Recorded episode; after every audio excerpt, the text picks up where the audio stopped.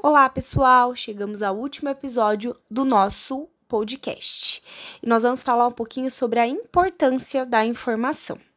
Bom, o podcast ele foi criado com o fundamento de diminuir possíveis erros na administração dos medicamentos de uso tópico e teve como um ponto de partida o grande público que faz uso dessa forma farmacêutica.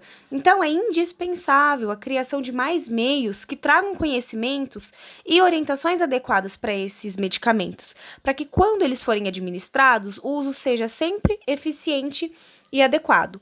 Muito se fala sobre o consumo consciente, responsabilidade ambiental e é algo muito precioso no momento do consumo dos medicamentos. E é papel dos profissionais da área da saúde, dos farmacêuticos, sempre orientar com relação a todos esses aspectos, que vai do armazenamento, do, da reciclagem, da administração.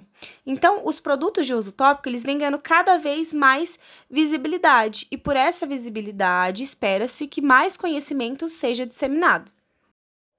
Bom, pessoal, e por hoje é isso. Muito obrigada por terem acompanhado o nosso podcast.